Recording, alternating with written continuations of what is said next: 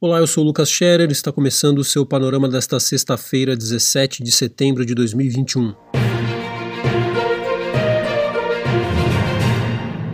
O presidente Jair Bolsonaro editou o decreto elevando o imposto sobre operações financeiras até dezembro para custear a ampliação do Bolsa Família proposta sob análise do Congresso.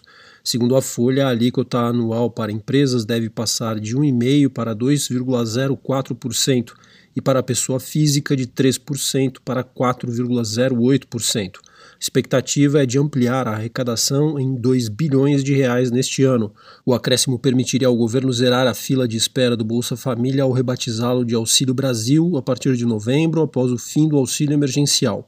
O Planalto ainda pretende aumentar o valor do benefício, mas precisa aprovar o polêmico parcelamento de precatórios para que o novo desembolso não fure o teto de gastos, proposta aprovada ontem na Comissão de Constituição e Justiça da Câmara. A matemática é feita no momento em que o presidente atingiu o índice mais alto de desaprovação desde o início do mandato. Segundo o Datafolha, 53% dos brasileiros consideram o governo de Bolsonaro ruim ou péssimo, eram 51% em julho. Bom ou ótimo caiu de 24% para 22%. A variação, no entanto, fica dentro da margem de erro de dois pontos percentuais. O levantamento foi feito entre os dias 13 e 15 de setembro. O ministro da Saúde recomendou a interrupção da vacinação de adolescentes entre 12 e 17 anos contra a Covid-19, exceto em caso de comorbidades como diabetes e deficiência física, reportou o Estadão. Marcelo Queiroga afirmou faltar evidências científicas da eficácia da imunização do grupo. Pelas redes sociais, ele afirmou que a mudança de orientação foi tomada depois de um pedido do presidente Bolsonaro. Criticada por especialistas e entidades da área de saúde, a decisão foi questionada pela Anvisa, segundo a qual não há evidências que justifiquem interromper a vacinação dos jovens. O Brasil registrou média móvel de 582 mortes por Covid-19 nos últimos sete dias. É o terceiro resultado seguido acima da marca de 500 óbitos. A tendência é de estabilidade, aponta o G1. Na CPI da Covid, o diretor executivo do Plano de Saúde Prevent Sênior, Pedro Batista Júnior, faltou ao depoimento marcado para ontem. Ele alegou não ter sido convocado com prazo mínimo legal de 48 horas. A comissão estuda pedir a condução coercitiva do executivo. O plano de saúde é suspeito de ocultar mortes de pacientes com Covid-19 que participaram de teste com hidroxicloroquina e azitromicina a informação consta em um relatório da CPI obtido pela Globo News e segundo o qual o uso do kit teria sido resultado de um acordo entre a Prevent Senior e o governo federal. Na Câmara, uma comissão especial aprovou o texto base do projeto de lei sobre medidas contra terroristas por 22 votos a 7.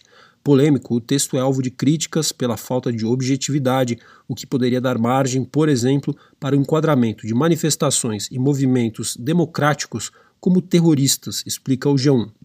E na economia, o governo revisou a projeção de inflação para 2021 de 6,2% para 8,4%. E a Caixa Econômica Federal anunciou redução de 0,4 ponto percentual na taxa de financiamento habitacional para crédito atrelado à poupança. Pelo Brasil, no Rio de Janeiro, uma disputa entre milícias rivais terminou com ao menos duas pessoas mortas, vans incendiadas e paralisação do transporte público em regiões da zona oeste da capital. De acordo com o G1, os dois grupos criminosos intensificaram os conflitos depois da morte do maior chefe paramilitar local, Wellington da Silva Braga, o ECO, em uma ação policial em junho. O G1 também noticiou que em Roraima 13 pessoas foram presas e 64 aeronaves apreendidas em uma operação de combate ao garimpo ilegal na terra indígena Yanomami. O trabalho realizado ao longo de 15 dias em cumprimento a uma decisão da justiça para que a atividade criminosa fosse banida na maior reserva indígena do país. Os habitantes do local são alvo constante de ataques e intimidação dos invasores. No mundo, perdeu força na ONU a proposta de exigir certificado de vacinação contra a Covid-19 dos representantes de países na Assembleia Geral da instituição, que acontece na próxima semana na sede em Nova York. A ideia era constranger políticos negacionistas como o presidente brasileiro Jair Bolsonaro, que oficialmente ainda não foi imunizado, relata a BBC.